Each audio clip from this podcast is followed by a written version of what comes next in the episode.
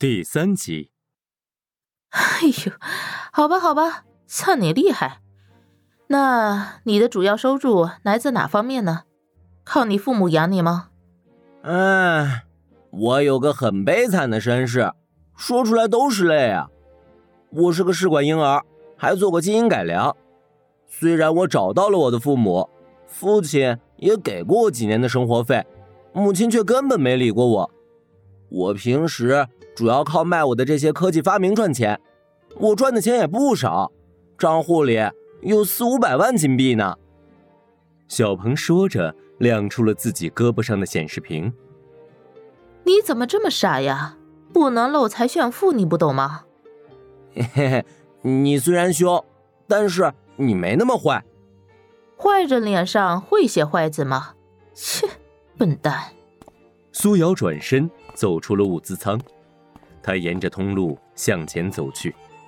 几个屋子的门都没关，一个是住的地方，一个是盥洗室。小鹏快走了几步，想叫住苏瑶，可苏瑶已经走进了另一个屋子。屋子的屋顶和墙壁都是白的，显然是后来喷刷的。墙上挂满了各种屏幕。用于展示数字艺术品，有电动汽车的中控屏，有老式 iPad，有液晶屏电视，也有裸眼 3D 的巨型屏幕。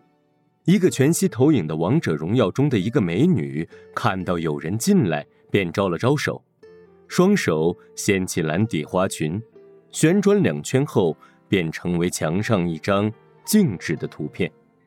靠近门的地方，还有一个 Sandbox 中的圣诞树。一个 Crypto Punk 的头像仿品，还有一张 Roblox 二十周年的动态海报。小鹏有些不好意思。苏瑶已经走到了屋子中间，所有的电子设备开启，他仿佛进入了一个红黄的世界。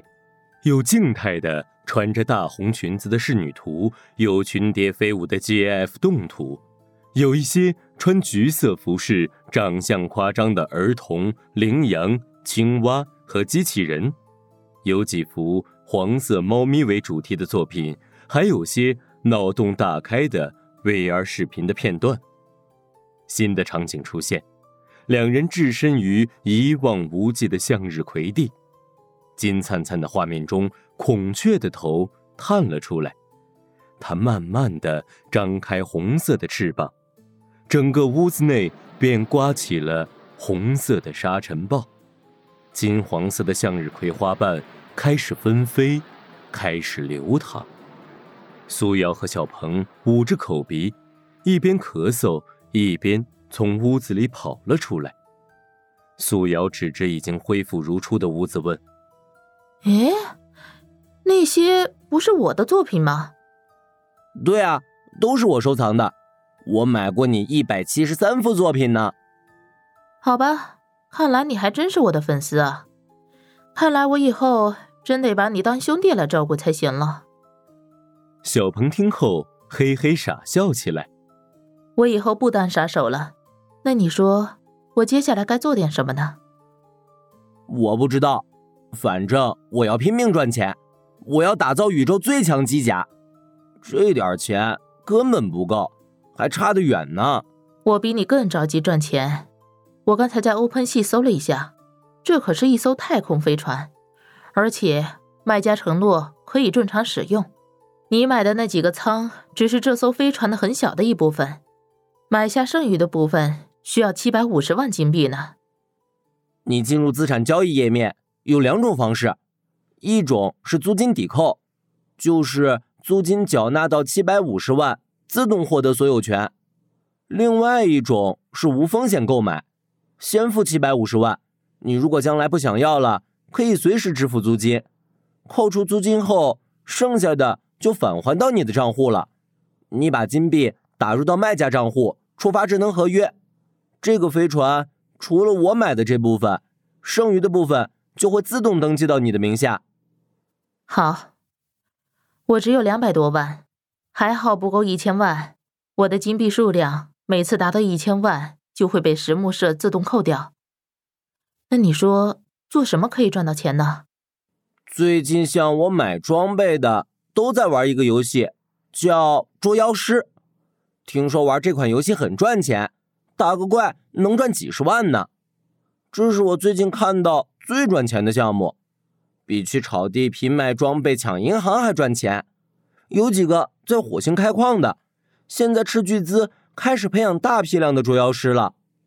啊，我可不想给别人打工，被别人利用。我没说让你去打工啊，玩捉妖师并不需要进入某个游戏。在整个原世界都可以玩，有些妖兽、怪物、外星人有时会从游戏中跑出来，当然，黑客、恶意软件也会在原世界兴风作浪。原世界的安全防务局忙不过来，捉妖师是一种民间维和部队，嗯，跟雇佣兵也很像。小鹏犹豫了一下，问：“要不咱俩搭档？”你吗？可是。我购置武器，提供装备。我的机甲完成后，你要是感觉有用，咱们赚到钱后分钱。好吧，你的机甲要是真有那么强，咱们五五分成。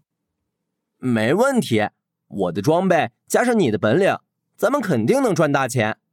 我不要五，分多少你说了算。你给多少我要多少，我就是你的跟班。原世界，微烂的游牧区。爆闪灯发出一束束耀眼的光芒，几架飞行器停在草地上。不远处，一辆房车白色的外壳上血迹斑斑，周围也是一片狼藉。几个全副武装但是不同打扮的人正在来回走动。除了前面车头，房车大部分遭受了不同程度的暴力破坏。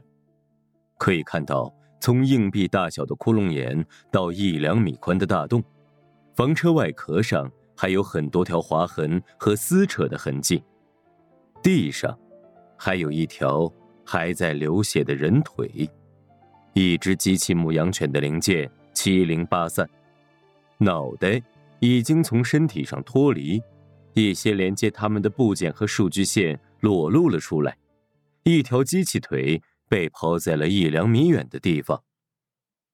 养殖大棚内的一个角落，有人正蹲在地面仔细核查。地面上已经血流成河，两头奶牛被啃咬的只剩下了头部和骨架。周围的智能栏东倒西歪，体能检测仪与医护仪、食草等散落一地。一架喷有 Z 型符号的特种武装飞行器降落在稍远一点的地方。一个古铜色皮肤、粉红色头发、身材火辣的女人从飞行器上走下来。她站住，举起酒瓶，仰头喝了几大口，然后把瓶子扔到了地上。她向前走着，皮肤中涌出的金属小颗粒自动装配成贴身的银色机甲。机甲上还装备了很多常用武器和设备。机甲的背部有一个由字母 Z 和一把刺向上方的紫色的剑组成的标志。他拍了拍滚圆臀部的机甲，两架微型无人侦察机像两只苍蝇一样腾空而起，一架向大棚飞去，另一架开始在四周侦查。屯草堆内有一个小男孩和他的奶奶。奶奶是这家牧场主的佣人。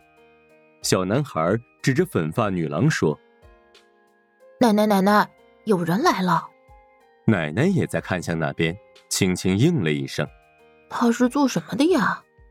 你看他背后的这字，就知道他是个捉妖师了。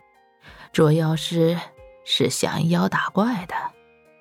哦，那刚才那些人是干什么的？”刚才那些人呐，那些人离得远，奶奶看不清楚。不过应该也是捉妖师吧？哦，那等我长大了，我也要当一个捉妖师。奶奶狠狠的拍了一下小孩的脑袋，呵斥道：“当什么当啊？你有几个脑袋呀？那都是刀尖上舔血的差事。你刚才还吓得半死呢。”现在你有能耐了，老太太说的没错，这个粉色头发的正是捉妖师，他就是威震八方的苏瑶。苏瑶走了两步，看了看自己的装扮，自言自语道：“嗯，算了，我还是低调一些吧。”他的机甲瞬间变为最常见的机甲。他钻进了房车里，只见里面的家具、隔墙、电视、餐桌等碎的碎、烂的烂。苏瑶头盔的高精镜头、超声波、红外线、微波的探测仪和激光雷达。不停扫描着各个方向的图像、标尺、参考线、水平线、测距仪等组成的蜂巢状的网格，构成了智能视觉系统的一部分。所有信息被实时进行计算和处理，同时也传回了小鹏家中的大型超算器上。